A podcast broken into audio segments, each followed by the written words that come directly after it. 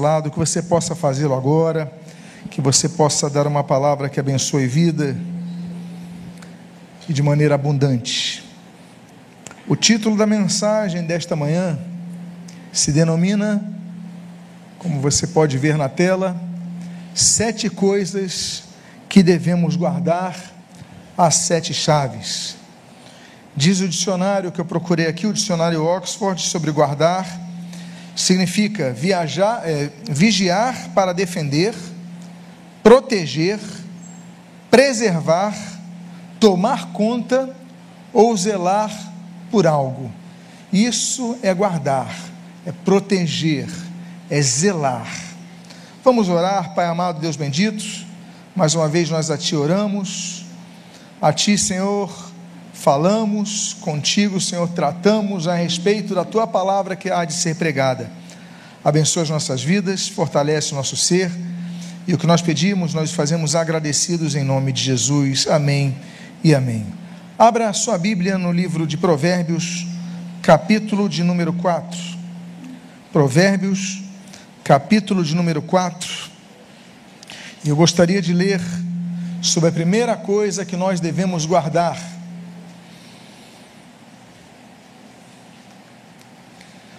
Provérbios 4, 23. A Bíblia diz: De tudo o que se deve guardar, guarde bem o seu coração, porque dele procedem as fontes da vida. Volto a dizer: de tudo o que se deve guardar, guarda o teu coração. O nosso coração, a Bíblia não está falando desse músculo que bombeia sangue, o distribuindo para o nosso corpo, mas é uma das formas que antigamente as pessoas falavam sobre as nossas emoções, o nosso coração, os nossos sentimentos, a nossa alma, enfim, aquilo que nos move, e muitas vezes nós não guardamos o nosso coração, e nós sabemos, a Bíblia diz que o coração é soberbo, Isaías capítulo 10. A Bíblia diz que o coração do homem é enganoso, Jeremias capítulo 17. Ele nos engana. Muitas vezes nós não guardamos o coração e permitimos que as emoções façam, nos movam para ações completamente erradas. Quantas vezes nós perdemos Perdemos tanto por causa que não guardamos o nosso coração, não vigiamos o nosso coração. E a Bíblia então diz que o nosso coração, Efésios 4, é cego, muitas vezes nos leva a caminhos errados. O coração que guarda ressentimentos, é o coração que guarda mágoa, é o coração que guarda rancor, é o coração que guarda o sentimento de vingança. Tudo isso passa pelo terreno fértil, ainda que essa fertilidade muitas vezes seja nociva de nosso coração. E a Bíblia diz: guarda o teu coração, porque dele, procedem as fontes da vida, as veredas da vida, os caminhos da vida, as rotas da vida passam por ali. E muitas vezes nós perdemos porque recebemos uma palavra e isso nos afeta. Quantos de nós todos? Eu, você, cada um de nós somos afetados pelos ambientes que nos circuncidam, circundam. Ou seja, recebemos uma ameaça, nós ficamos muitas vezes temerosos, não é verdade? Acontece. Nós recebemos uma uma, uma acusação, nós recebemos uma, uma palavra uh, contrária e muitas vezes nós ficamos revoltados, isso nos incomoda.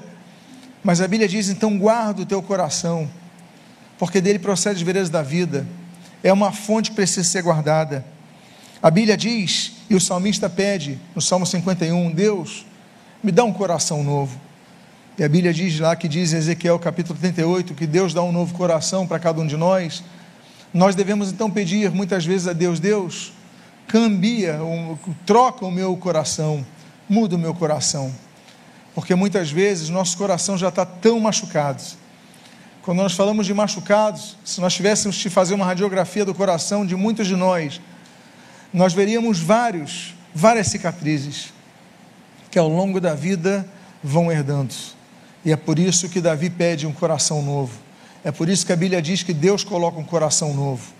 Então, meus amados irmãos, há uma coisa que o cardiologista não pode fazer, o cirurgião não pode fazer no seu coração. Há uma coisa que o psicólogo não pode fazer. Há uma coisa que os remédios não podem fazer. Todas essas questões que eu abordei aqui são boas, são ajudam, mas elas não podem mudar o teu coração não podem transformar o teu coração de um coração desgastado em um coração novo, mas Deus pode fazê-lo. E a primeira coisa que nós precisamos fazer então é guardar o coração. Há uma segunda coisa que nós devemos guardar. A Bíblia diz: guardo a tua palavra no meu coração, e é o Salmo 119, 10, para não pecar, eh, versículo 11, para não pecar contra ti guardo a tua palavra no meu coração. Nós devemos amar a palavra de Deus, como diz Deuteronômio capítulo 6. Nós devemos meditar na palavra de Deus, como diz Josué capítulo 1. Nós devemos conhecer a palavra de Deus, como Jesus fala em Mateus capítulo 22. Nós devemos examinar a palavra de Deus, como ali o Senhor Jesus fala em João capítulo 5. Nós devemos conferir o que está sendo pregado por esse púlpito, por qualquer púlpito, confrontando a palavra com a Bíblia aberta, como diz ali uh, Atos capítulo 17, com os bereanos. Nós devemos, amados irmãos, praticar a palavra, como diz Tiago capítulo 1. Nós devemos então fazer da Bíblia não apenas um livro, porque para muitos a Bíblia é um livro que fica na estante para a Bíblia, a Bíblia para muitos é apenas um livro que é um tinta sobre papel.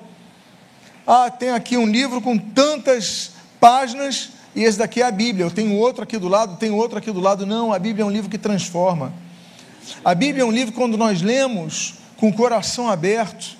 Por isso que a Bíblia fala: guardo no meu coração a tua palavra para não pecar contra ti. Nesse, nesse grande cântico do Salmo 119, no versículo 11, eu guardo a tua palavra no meu coração não é apenas na minha mente.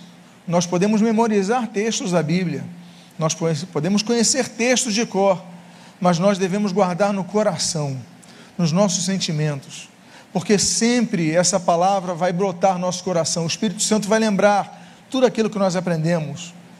E essa segunda coisa que nós devemos guardar é a palavra, para não pecar contra ti. Todos nós somos tentados, mas o Espírito Santo vai lembrando a palavra Vai lembrando, vai lembrando, e você então vai pegando, se agarrando naquilo. Você faz duas coisas, vamos já, já falar sobre uma delas. Mas essa é a primeira coisa que nós devemos fazer: guardar a palavra em nosso coração. Há uma terceira coisa que nós devemos guardar, e essa muitas vezes é mais difícil do que estudar a Bíblia, conhecer a Bíblia, guardar a Bíblia no coração. É que diz em Provérbios capítulo 10, versículo 17: quando nós lemos: O caminho para a vida é de quem guarda o ensino, mas o que abandona a repreensão anda errante. A terceira coisa que nós devemos guardar são os aprendizados oriundos das repreensões que nós recebemos. Ninguém gosta de ser corrigido. Ninguém gosta de ser disciplinado. Mas a Bíblia diz, ali, por exemplo, em Deuteronômio capítulo 8, que Deus nos disciplina como a filhos. O autor dos Hebreus, capítulo 12, vai pegar esse texto né, como referência. Deus nos disciplina como a filhos. Quando crianças, nós fomos disciplinados aos nossos pais. Disciplinados para tantas coisas, não é verdade? não apenas para os estudos, mas somos disciplinados para o horário de dormir, o horário de comer, como nos vestirmos, a importância de escovar os dentes, uh, o respeito para com o próximo. Quantas coisas estão no cabedal de nossa formação, estruturaram nossa vida e nossa infância, até nós crescermos e começarmos a ter uma ideia melhor sobre aquilo. e vai chegando então a adolescência e muitas vezes a gente não vai querendo então repreensão nenhuma. Mesmo que a pessoa diga, olha, se você pisar ali, vai explodir uma bomba. Ah, não preciso disso. Você pisa, muitas vezes até de propósito, explode a bomba. Por quê? Porque chega uma fase da vida que ninguém gosta de repreensão. Só que Deus continua sendo Pai. Deus continua sendo nosso Pai. E Deus continua nos repreendendo, nos disciplinando. Há muitas questões em nossas vidas que são resultantes da disciplina do Senhor. Por isso que a Bíblia diz no livro de Jó, capítulo número 5: Bem-aventurado é o homem a quem Deus o disciplina. A disciplina de Deus, receber uma disciplina de Deus, receber uma repreensão de Deus, a segunda Bíblia é uma bem-aventurança. A bem-aventurança não está apenas em Mateus capítulo 5, a bem-aventurança não está apenas no Salmo capítulo 1. A bem-aventurança, a bem-aventurança está muitas vezes nas situações difíceis. Por isso que Jesus falou, voltando ali a Mateus 5, né? Bem-aventurados sois os que são perseguidos, bem-aventurados sois quando vocês forem, enfim, tantas bem-aventuranças têm relação ao consolo. Vocês são bem-aventurados quando vocês são perseguidos, ou seja, sejam consolados com essas palavras quando somos disciplinados, nós devemos ter cuidado. Por isso, que a Bíblia diz em Provérbios capítulo 3: Filho meu, não rejeites a disciplina do Senhor. O texto está dizendo, que nós lemos ali, o caminho para a vida é de quem guarda o ensino. Mas que ensino? Esse, mais do que abandona a repreensão do errante, ou seja, o ensino que vem da repreensão aos nossos erros. Então, existe uma regra, que é uma regra espiritual de Gálatas. Né? O homem vai semear, vai colher aquilo que semeou. Né? O que o homem plantar, isso ele vai colher. Então, a regra, da, a lei da colheita segundo a semeadura, faz parte do bojo do ensinamento de Deus sobre a disciplina. Então, nós devemos guardar o nosso coração Claro que devemos guardar o nosso coração, porque dele são as emoções, devemos preservar isso. Devemos guardar a Bíblia em nosso coração para não pecarmos contra Deus. Devemos guardar o ensino oriundo da repreensão de Deus, da disciplina de Deus. Mas há uma quarta coisa que nós devemos guardar que muitos não entendem, ainda mais nos tempos atuais, que se oferece um evangelho sem responsabilidades. Diz o texto de João capítulo 14, versículos 15 e 21, o seguinte: Se vocês me amam, guardarão os meus mandamentos. Versículo 21. Aquele que tem os meus mandamentos e os guarda, ou seja, não apenas conhece os mandamentos, mas os guarda, zela por eles, não é isso? Esse é o que me ama. E aquele que me ama será amado por meu Pai, e eu também o amarei e me manifestarei a ele. Esse é um dos textos que muitas vezes passa desapercebido quanto à gravidade para muitos que se dizem cristãos, por causa do tempo verbal não entendem o amor de Deus. Então nós vemos tantas pessoas fazendo tantas coisas erradas, não tem compromisso nenhum com Deus, não buscam a Deus, não temem a Deus, mas dizem Deus é amor. Ué, mas a Bíblia diz que Deus é amor. Claro, é um dos atributos de Deus, inclusive um dos atributos comunicáveis de Deus. Mas Deus não é apenas amor, mas Deus é justiça. E o amor de Deus está condicionado, como seus demais atributos, ao seu zelo, à sua justiça, mas principalmente, nesse caso, da comunicabilidade do amor de Deus, a graça e misericórdia de Deus. Então, por exemplo, pessoas dizem: Não, eu posso fazer o que eu quiser, que Deus é amor, Ele vai me perdoar. Aí você então dilui o perdão de Deus e você vulgariza o amor de Deus. Por quê? Porque a Bíblia fala sobre a ira de Deus. Aí todo mundo fala de cor e salteado, João 3,16, porque Deus amou o mundo de tal maneira, mas se esquecem do 18. O 18 é claro, quem crê não é julgado, mas quem não crê já está o que? Julgado. Esse versículo eu sublinho ali, e eu também o amarei. O amor de Deus não é automático. O amor de Deus é uma concessão. E isso é grave. E isso nem todos entendem. E eu o amarei. O amarei a quem? Se eu o amarei, então fala, é uma ação que eu vou realizar. Para quem?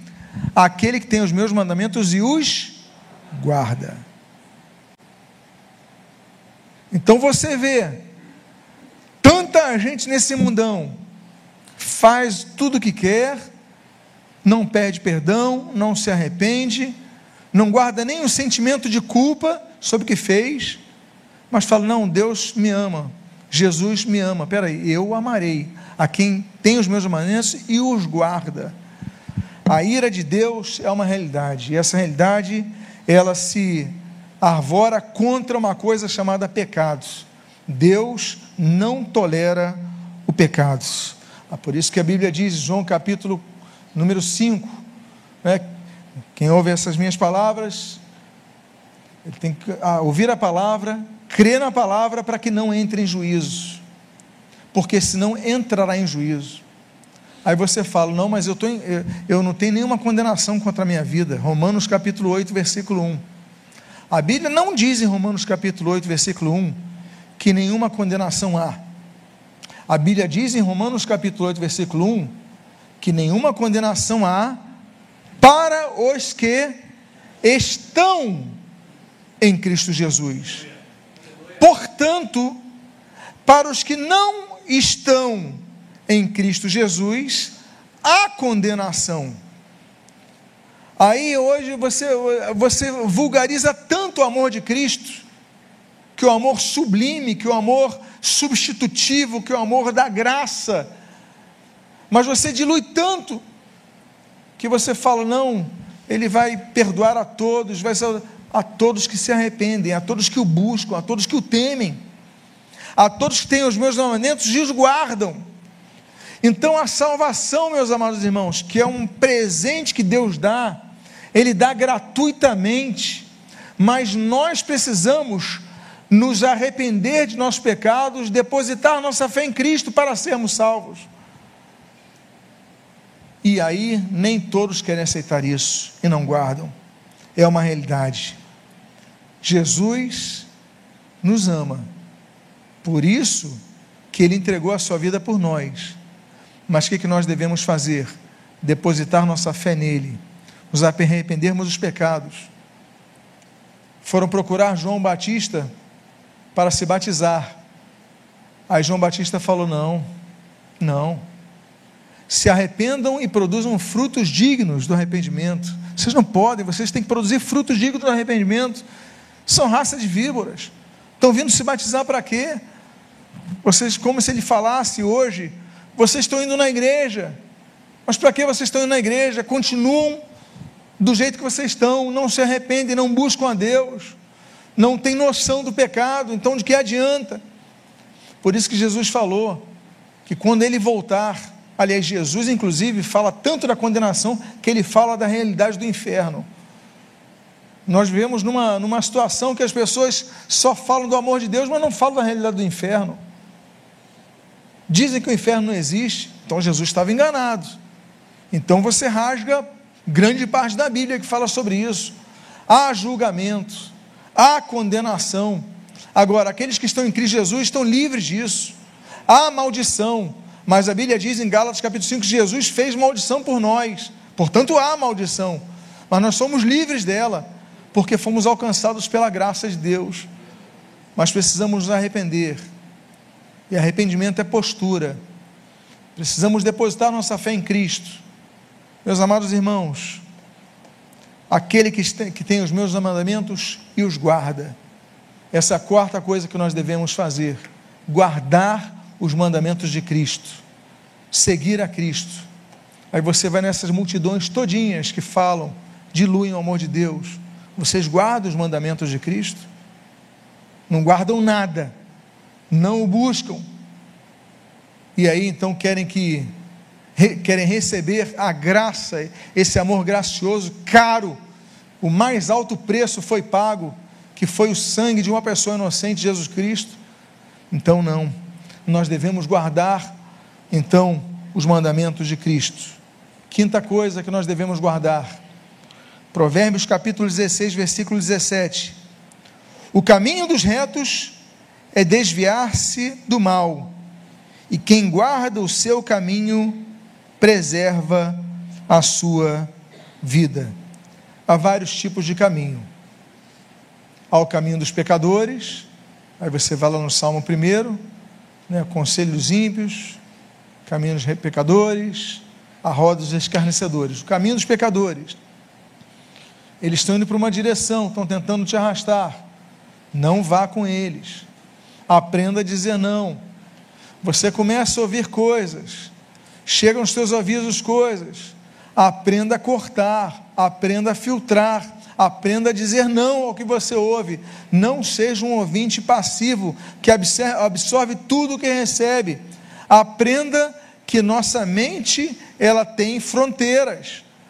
Nós devemos cuidar, guardar o nosso coração, a nossa mente em Cristo Jesus. Deus nos dá essa capacitação.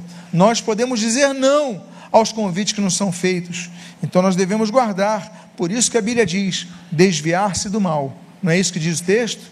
O caminho dos retos é desviar-se do mal, e quem guarda o seu caminho é, preserva a sua vida.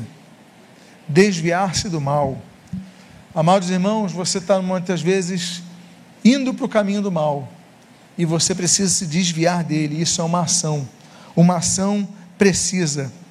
Por isso que Deus fala em Jeremias capítulo 21: Ponho diante de ti o caminho da vida e o caminho da morte. Deus coloca os dois caminhos. Não à toa, o Senhor Jesus ele vai usar essa mesma, esse mesmo exemplo, né, numa outra aplicação, em Mateus capítulo 7. Olha, tem um caminho largo, um caminho estreito. A porta é estreita. São poucos que entram por ela. Qual o caminho que você tem optado a entrar? Então, guarda o teu caminho. Uma sexta coisa que nós devemos guardar está em Provérbios capítulo 13, versículo 3, e depois eu coloco o capítulo 21, versículo 23. Quem vigia as suas palavras conserva a sua vida, mas o que fala demais arruína a si mesmo. Quem guarda a boca e a língua, guarda a sua alma de muitas dificuldades. Eu vou repetir: quem guarda a sua boca e a sua língua, guarda a sua alma de muitas dificuldades. Eu vou ampliar isso para os seus dedos, porque hoje em dia, muito do que nós é, falamos, nós não verbalizamos, mas digitamos, não é verdade? Redes sociais, a mensagem do WhatsApp, e-mail, enfim, qualquer forma de comunicação, é esse que diz sentido. Quem guarda a sua boca, quem guarda a sua língua, quem guarda, quem pesa as suas palavras, a sua comunicação, guarda a sua alma de muitas dificuldades. A Bíblia diz, Provérbios capítulo 6, que a boca nos auto-aprisiona. É por isso que a Bíblia diz em Eclesiastes capítulo 3 que nós temos o tempo para falar, mas temos um tempo para calar. Nem sempre nós devemos falar. Às vezes nós queremos falar, mas não devemos falar. Nós queremos, nós ansiamos, nós dizemos eu vou interromper, vou falar logo, mas a melhor coisa, muitas vezes, é você ficar quieto e esperar o tempo oportuno. Por isso que a Bíblia diz sobre a boca prudente, Eclesiastes capítulo 10. Nós devemos ter prudência no nosso falar, pensar antes de falar. Por quê? Mateus 13. A boca fala o que está cheio o coração. Mas se você não falar, você vai administrando o coração e você vai guardando o coração. Lembra do primeiro princípio que nós falamos hoje? Guardar o coração? Então segura a sua boca, fale um pouco menos. Diga à pessoa que está do seu lado, meu irmão, administre mais o seu falar. E por fim, na breve reflexão desta manhã de domingo, eu colocaria o texto do principal em nossa vida. A Bíblia diz, naquelas palavras de despedida do apóstolo Paulo, em 2 Timóteo capítulo 4, versículo 7, combati o bom combate, completei a carreira e guardei a fé. A sétima coisa que nós devemos guardar as sete chaves é a nossa fé. Amados irmãos, muitos perderam a sua fé no decorrer de suas vidas perderam a sua fé no Senhor Jesus Cristo, perderam a sua fé na salvação de suas almas, perderam a sua fé na palavra de Deus. E meus amados irmãos, o apóstolo Paulo, ele nos coroa com essas palavras testemunhais, quando diz: Olha, eu combati o bom combate. Ele sabia que estava sendo martirizado daqui a poucos dias. Eu completei a carreira tudo que eu tinha que fazer, eu fiz. A minha missão foi cumprida. Aquela carreira que, que os atletas corriam, olha, eu completei. Mas eu cheguei ao fim e guardei a minha fé. Convido a você a ficar de pé nesse momento. Eu gostaria de fazer uma oração por você que não tem guardado uma dessas coisas. Que você possa, nesse momento, fechar os seus olhos e pedir, Deus, eu ouvi a tua palavra nesta manhã. E eu quero, Senhor, nessa manhã, renovar o meu voto para guardar todas estas coisas, guardar o meu coração, que eu possa guardar o meu coração de todo sentimento de rancor, todo o meu sentimento que venha ao meu coração de inveja, todo meu sentimento, todos os sentimentos negativos que invadem meu coração, Deus, me ajuda a guardar o meu coração. Que eu possa guardar a tua palavra no meu coração para não pecar contra ti. Que eu possa, Senhor, guardar o meu caminho, Senhor. Que eu possa guardar cada palavra de disciplina que eu receba, que eu guarde com amor. Que eu possa guardar, Senhor, a minha boca e que acima de tudo isso, Senhor, eu possa guardar a minha fé. Senhor, muitas vezes os ventos sopram, muitas vezes as dúvidas assopram com força em nossas costas, mas nós permaneceremos em pé. E ainda que alguns tenham começado muitas vezes a afundar, como Pedro ali no mar da Galileia, o Senhor Jesus estende a sua mão e Pedro assegurou. E Pedro foi colocado naquele barco. E Pedro foi restaurado. Deus amados, a tua mão está estendida, Senhor, para todos aqueles que vacilaram. Então, oferece, Senhor, a tua graça, a tua misericórdia, para que nós guardemos, Pai, a nossa fé, guardando os teus mandamentos, guardando a nossa boca, a tua palavra e tudo que nós falamos aqui, guardemos a nossa fé em todo o tempo que nós pedimos sobre nossas vidas é que tu nos guardes, guarda-nos em ti. E o que nós pedimos, nós fazemos agradecidos em o nome de Jesus.